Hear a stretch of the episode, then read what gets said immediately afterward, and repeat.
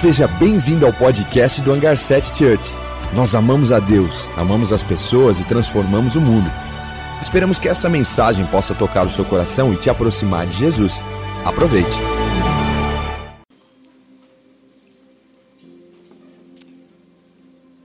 Quando a gente fala de futuro, não tem como não falar dos propósitos eternos de Deus para nós. Deus tem planos e propósitos sobre a nossa vida, sobre a sua vida e a minha. E nós precisamos estar atento. Cada palavra que o Senhor nos dá, cada palavra que tem na palavra de Deus, é verdade sobre nós. E se é verdade sobre mim, é verdade sobre você. Deus não tem algo bom para mim e algo médio para outra pessoa. Não, Ele tem bons propósitos para cada um de nós. As crianças aprenderam essa semana, esse domingo, Jeremias 29, 11, que diz assim: Sou eu, Deus, que sei os planos que eu tenho sobre vocês. São planos de paz e não de mal, para te dar esperança e futuro. É isso que ele tem sobre nós, é isso que ele tem para mim e para você. Não é só para mim ou não é só para você, ele também tem para mim, ele tem para cada um de nós. Então ele tem propósitos divinos sobre a nossa vida. A nossa vida tem propósito, a sua vida tem propósito. Ele tem planos. Olha, em Isaías diz assim: assim como os céus são mais altos do que a terra. Assim são os meus planos mais altos do que os seus, e os meus pensamentos maiores e melhores do que os seus.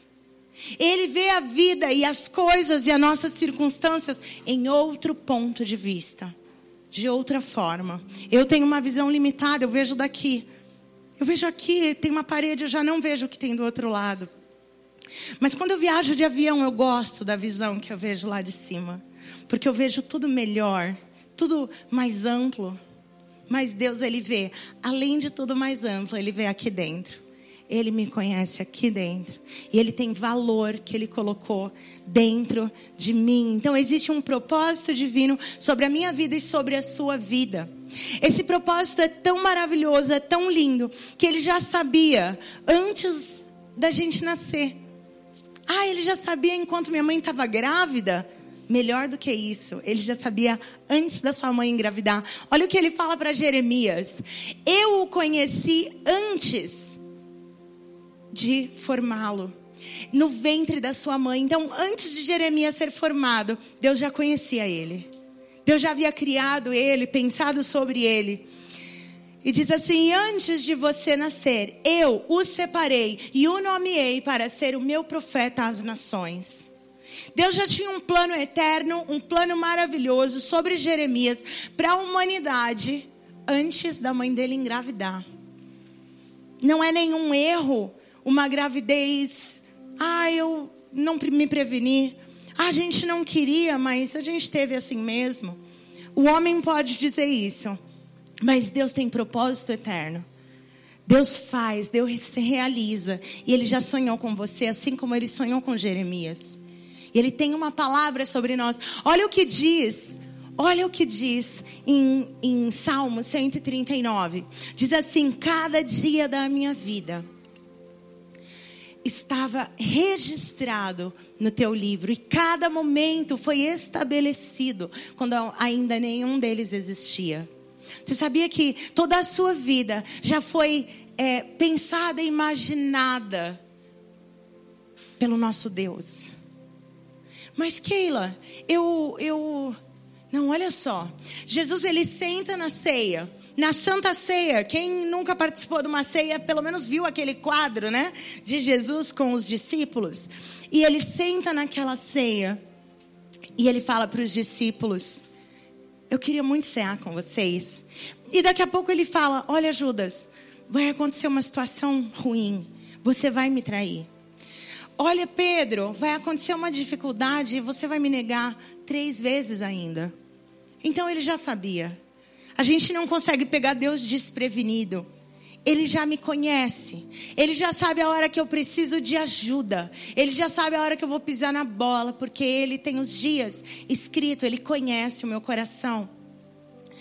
E eu, eu gosto muito desse texto, a gente vamos dizer que a base dessa mensagem é o texto de Isaías 46, 10. Que diz assim, ó: Eu sou Deus que desde o início eu anuncio o futuro. Não é um Deus desprevenido, despreparado, que não sabe das coisas, não sabe o que está acontecendo.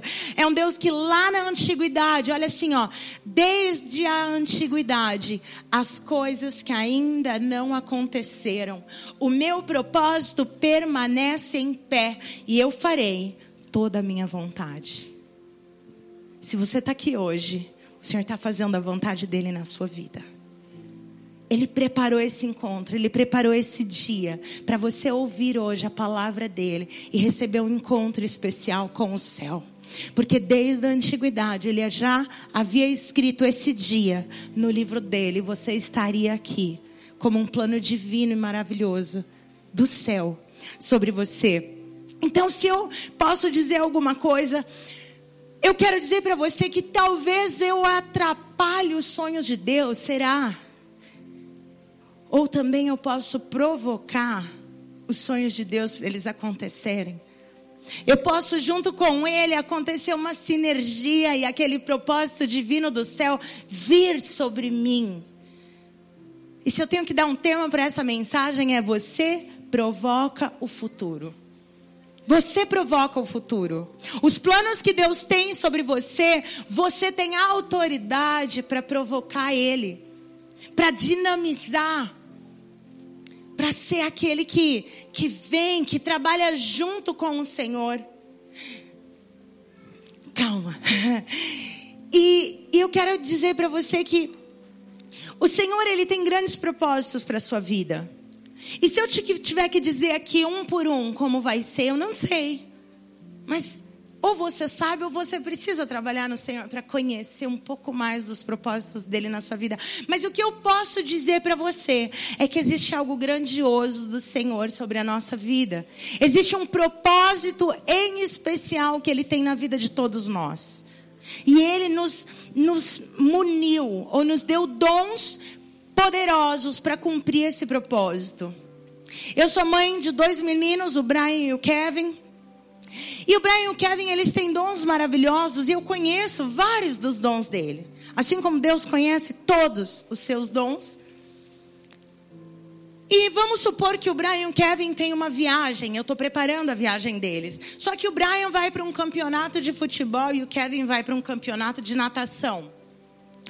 E aí eu sou a mãe, eu estou fazendo aquela mala. Então a mala de um vai chuteira, chuteira de campo, chuteira futsal, chuteira, hum, qual é a outra? De society, e meião, e caneleira. E a mala do outro vai o quê? Vai sunga, vai toalha, vai boné, vai protetor solar. E eu falo, filhos, vocês têm um propósito. Agora vocês vão sair daqui debaixo do meu teto e eu envio vocês para fazer grandes coisas, coisas incríveis e aonde vocês forem. E eu já preparei o que vocês precisam. E eles vão. Só que quando chega lá, o Brian tá com a mala do Kevin, o Kevin tá com a mala do Brian, e o Brian vai se preparar para o jogo e abre a mala e tem sunga. E tem chinelo de dedo, mas não tem chuteira. E o Kevin vai para a praia ou vai para a piscina. E tem três tipos de chuteira, mas não tem uma sunga. Você sabe que Deus tem propósitos para a sua vida. E Ele te deu os dons que você precisa. E você não pode olhar o dom de outra pessoa e falar assim: ah, eu queria aquela chuteira. Não, não é para você jogar bola, é para você nadar. Eu amo essas duas que estavam fazendo louvor aqui, a Verônica e a Carol. Elas ficam fazendo louvor, eu fico babando, acho lindo. E daqui a pouco o poder de Deus. E eu assim, ah. Mas é o dom delas. O meu é outro. Porque o Senhor me muniu para o que Ele queria fazer através da minha vida. E Ele deu dons para você. Para você fazer aquilo que Ele te chamou para fazer. Então, quero propor para você que todos nós temos um chamado em comum. E o principal. Porque esse chamado principal é sobre tudo. É sobre a humanidade. É sobre a criação do mundo. E esse propósito em comum é Mateus 28, 19. que diz assim: portanto, indo, fazei discípulos de todas as nações, batizando-os em nome do Pai, do Filho e do Espírito Santo. Então, esse é o propósito que nós temos em comum. Eu e você, todos nós, somos chamados para, enquanto nós estamos indo, nós fazermos discípulo. Foi traduzido com id, mas eu olho lá no, no, no, no, grego, eu descubro que é indo. É um verbo transitório, está acontecendo enquanto eu estou indo. E o Senhor está dizendo assim: Ah, você é jogador de futebol? Então, enquanto você estiver indo, faça discípulos. Ah, você é um homem de negócios? Então, enquanto você estiver indo fazendo negócios, faça discípulos. Ah, você é uma dona de casa, você é uma mãe. Então, enquanto você estiver indo levar na escola, voltar, trazer, fazendo um almoço, faça discípulos. Seus filhos são seus discípulos, seus pais são seus discípulos, seus amigos. Porque se você estiver bem posicionado enquanto você está indo fazendo negócios, e se você é chamado para mídia e comunicação enquanto você estiver lá, e se você é um professor de criança no maternal ou de adulto na faculdade, faça discípulos, compartilhe o amor de Deus. Aonde você estiver, vá e faça discípulo de todas as nações, porque senão você vai ter que esperar, né? Quem, ah, eu quero ir na África fazer. Vá também, mas enquanto você estiver aqui no seu dia a dia, faça. Faça, você tem um grande propósito de Deus na sua vida. E como eu vou realizar isso? Número um, com as minhas atitudes. O Juan começou a falar isso semana passada. Com as minhas atitudes, eu provoco o futuro. Com as minhas atitudes, eu provoco aquilo que o Senhor me chamou e sonhou para que eu fizesse com as minhas atitudes. E existem coisas que só eu posso fazer. Então, ponto número um: eu provoco o futuro com as minhas atitudes. Então, veja bem. Tem gente aqui que é chamado para os negócios, tem gente aqui que é, que é chamado para gerenciar grandes empresas, tem gente aqui que é chamado para moda, tem gente aqui que é chamado para educação. E talvez você ainda não sabe chegar lá. Talvez você, quando o Senhor me chamou para pregar a palavra, eu tinha 18 anos. E na igreja que eu congregava, mulher não pregava. Mulher só podia cantar e cuidar das crianças e limpar a igreja. Hoje a gente tem mulheres e homens que cuidam das crianças, mulheres e homens que cantam e mulheres e homens que pregam a palavra. Então, eu ficava pensando, mas como isso vai acontecer? Como eu não via, para mim era impossível, porque eu não podia ver aquilo, eu criei. Então eu comecei a estudar a palavra, eu comecei a me preparar, eu comecei a me dedicar naquilo que o Senhor me chamou para fazer. Eu não sei o que o Senhor te chamou, mas qual é a parte possível disso? Porque se for fazer uma, se for chegar lá como um administrador, primeiro você precisa fazer uma faculdade. Se for trabalhar em X empresa ou ser um gestor em alguma, você precisa mandar seu currículo. Porque seu currículo não vai chegar lá sozinho, isso é a parte possível.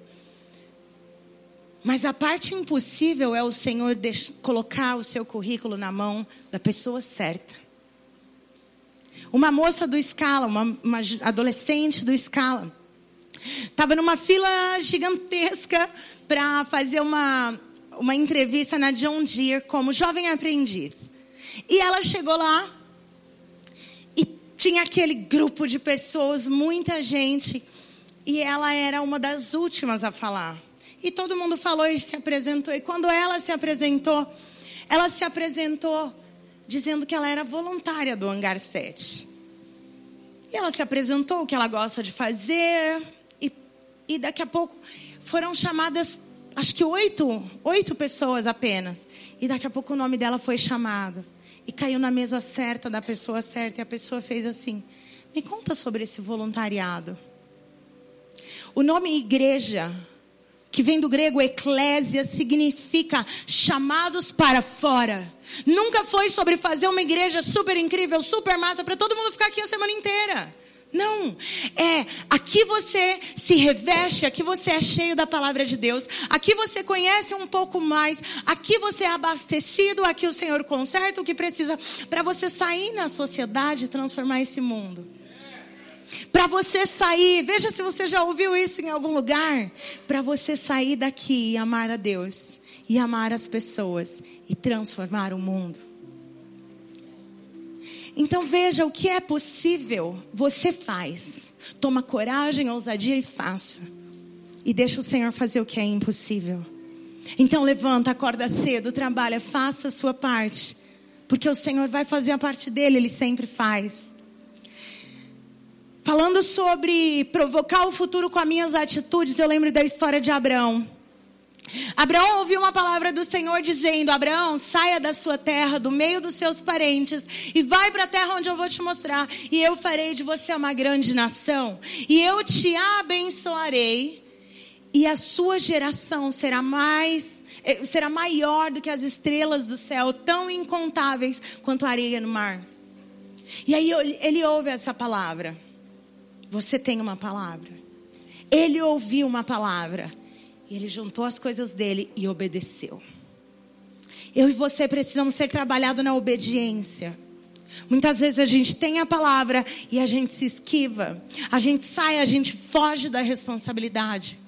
Mas eu só posso colher frutos daquilo que eu plantei. E eu preciso tomar responsabilidade sobre as coisas que Deus tem me dado. E ele toma responsabilidade e ele vai. Mas em algumas vezes Abraão errou. Em vez de ele ir sozinho, ele leva o sobrinho, era para deixar os parentes. Era para permanecer na palavra. E ele vai lá e faz filho com outra mulher. Mas você e eu precisamos permanecer na palavra que o Senhor está nos dando. Permanecer, as minhas atitudes provocam o futuro e as promessas de Deus sobre a minha vida. Tem uma frase que está numa música da Lindy Conan. Essa frase diz assim: tome coragem, a obediência simples muda a história. Obediência simples o Senhor vai te dar o passo a passo, não é tão complexo. É o primeiro passo e Ele te ajuda e auxilia para o segundo. A obediência simples muda a história da sua vida. E muda a história da vida das pessoas que estão perto de você. Abraão não mudou apenas a história da vida dele, mudou e, e construiu uma nação. A nação de Israel, o povo judeu é a descendência de Abraão. Sem a obediência de Abraão, nada disso seria possível. Porque uma mudança, uma, uma obediência simples muda tudo. Mas além da, de obedecer ao Senhor com as minhas atitudes, o ponto número dois é: eu provoco o futuro. E você provoca o futuro com as suas palavras. Como estão as suas palavras? Se, se alguém tivesse escrevendo o que você falou nas últimas 24 horas, como foram elas? Foram boas? Foram de Deus? Foram positivas? Declararam o futuro que você quer colher? Sabe por quê? Em Salmo tem um texto que diz assim: aquele que vai andando e aquele que vai levando a sua preciosa semente, andando e chorando, voltará, sem dúvida, com alegria, trazendo consigo a sua colheita. Veja bem, olha o versículo seguinte de Provérbios que diz assim: A morte e a vida estão no poder da língua, e aquele que ama, que a ama, comerá do seu fruto. Sabe o que, que esse texto está dizendo? Que a tua palavra, a tua língua, a tua boca tem poder. E se você gosta de usar essa boca, você vai colher desse fruto. O que você fala sobre você? Quais são as palavras sobre você? Ai, eu sou uma burra mesmo, eu não sirvo para nada, eu não presto. Não, você não quer declarar isso sobre você. Deus, você me ama. Deus me ajuda. Deus, eu não estou conseguindo sair dessa. Jesus, socorro. Na pior enrascada que você tiver, ele chega lá, te alcança, te segura pela mão e te levanta. Então você precisa escolher bem as suas palavras. Quando Deus foi criar a terra, ele fala: haja luz, e a luz aconteceu. Mas como assim? Pelo poder da palavra dele. Quando ele fala haja luz, o sobrenatural acontece, porque o poder de Deus está na palavra dele. Mas Keila, eu não sou Deus. Não. Você é filha de Deus. E como filho de Deus, a palavra diz que na sua oração, que a sua oração é poderosa e eficaz. Então, quando você ora, existe poder e as coisas acontecem. Porque eficácia é as coisas acontecerem. Então, a sua oração faz coisas acontecerem. Você precisa escolher bem as suas palavras escolher bem a forma como você fala e declara as coisas sobre você e sobre as outras pessoas. Olha só, eu vou voltar de novo nesse texto de Salmos que ele diz assim: aquele que leva a preciosa semente. E eu quero propor para você que as suas palavras são sementes que se transformam em fruto. Então, aquele que leva a preciosa semente andando. Tem dia que é andando, tá tudo bem. Tem dia que é chorando. Tem dia que é no pânico, na raiva, no ódio. Tem dia que é na tristeza e na depressão. Tem dia que é no problema. Mas você leva, isso é semente. O que você pensa, o que você fala, são as suas sementes sobre a vida e sobre o seu futuro. É a plantação que você está fazendo, lançando a semente e chorando sobre ela. E depois você pode colher. E se no momento do, da dor, da raiva, da tristeza, você olhar para Jesus, Jesus socorro. Jesus, olha meu casamento. Jesus, olha minha vida. Jesus, eu cheguei no fundo do poço. Jesus, me socorre. Jesus, me ajuda. Jesus, eu preciso de você. E diz que você vai colher com alegria. Sorrir diante do futuro. Você vai colher com alegria a sua a sua colheita, os seus frutos. O Senhor tem isso para gente. São as verdades do céu sobre nós. Então eu preciso saber o que eu vou declarar. Eu preciso declarar bem. Olha só, o Senhor leva um profeta, um profeta chamado Ezequiel. Ele leva esse Ezequiel para um lugar que tinha ossos secos. E ele fala assim: Ezequiel, pode existir vida sobre esses ossos? E Ezequiel é esperto. Ele fala assim: hum, só você sabe, Jesus. Você que sabe. Sabe quando você não sabe a resposta de um negócio? Não sei, você que sabe.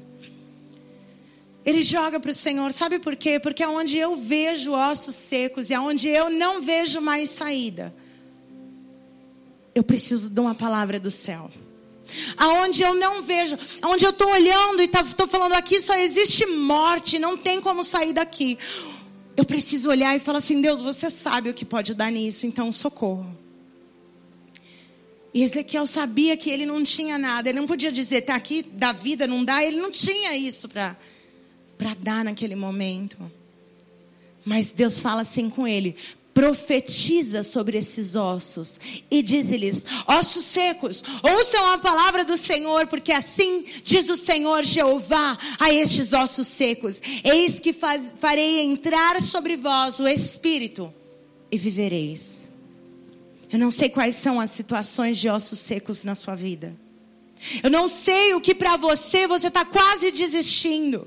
Eu não sei qual é a sensação de olhar para uma situação na vida e falar: não tem mais jeito. Eu não sei qual é o osso seco hoje da sua vida, o que não tem saída, o fundo do poço. Eu não sei qual é o seu, mas eu já estive no fundo do poço algumas vezes na minha vida. E eu só podia olhar para o céu. Porque no fundo do poço já não tem mais saída ao redor. É só olhando para o Senhor.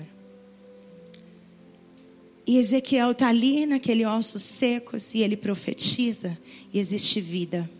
A vida chega, porque o Espírito Santo chegou, porque a palavra chegou, porque Deus maravilhoso chegou naquele lugar. E Jesus mesmo nos ensina: seja feita a sua vontade. E se eu tiver que pôr o terceiro ponto, eu vou fazer ele o último ponto. E vai ser: provoque o futuro com fé e esperança. Não desista. Renove a sua oração, as coisas que te põem medo, as coisas que te dão ansiedade. Lança sobre ele com oração, súplica e ação de graças. As coisas que já não têm mais saída. Além de declarar, você joga a tua fé e a tua esperança em Jesus. Porque quando não tem mais saída, só o sobrenatural mesmo para fazer. Só o Deus sobrenatural. E se hoje talvez você ainda não acredita, toma um voto de confiança. Porque não te custa nada. Olha para ele e fala: Deus, eu não tenho saída desse lugar. E eu preciso de você. Então, para provocar o futuro que você quer colher, você precisa de fé e esperança, você precisa confiar nele. Porque Abraão, quando ele foi prometido que ele seria pai de multidões, ele precisa em primeiro ter um filho, mas ele tinha 90 anos e ele não tinha filhos. Ele falou: como que essa promessa vai acontecer? Se eu já não tenho vida, eu já não tenho utilidade, eu nunca vou ter filhos nessa idade. E a palavra diz assim: Abraão contra toda a esperança. Em esperança, ele creu. Você tem situações que você está contra toda a esperança, mas renove a sua esperança no Senhor e creia. Creia, creia e tornando-se por conta da crença, porque ele creu, porque ele teve fé, ele se tornou assim o pai de muitas nações, como foi dito ao seu respeito. Assim será a sua descendência, mais numerosa do que as estrelas no céu.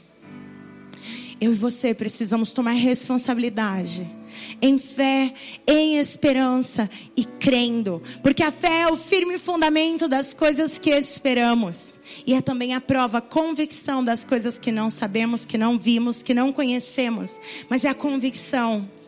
Talvez você não sabe, não está vendo, mas eu não estou vendo saída não, mas eu tenho fé, porque a fé é a convicção das coisas que eu não estou vendo. E a palavra diz que a esperança não nos decepciona, porque Jesus é a nossa esperança. Ele não nos decepciona. O salmista fala assim: Eu coloquei toda a minha esperança no Senhor.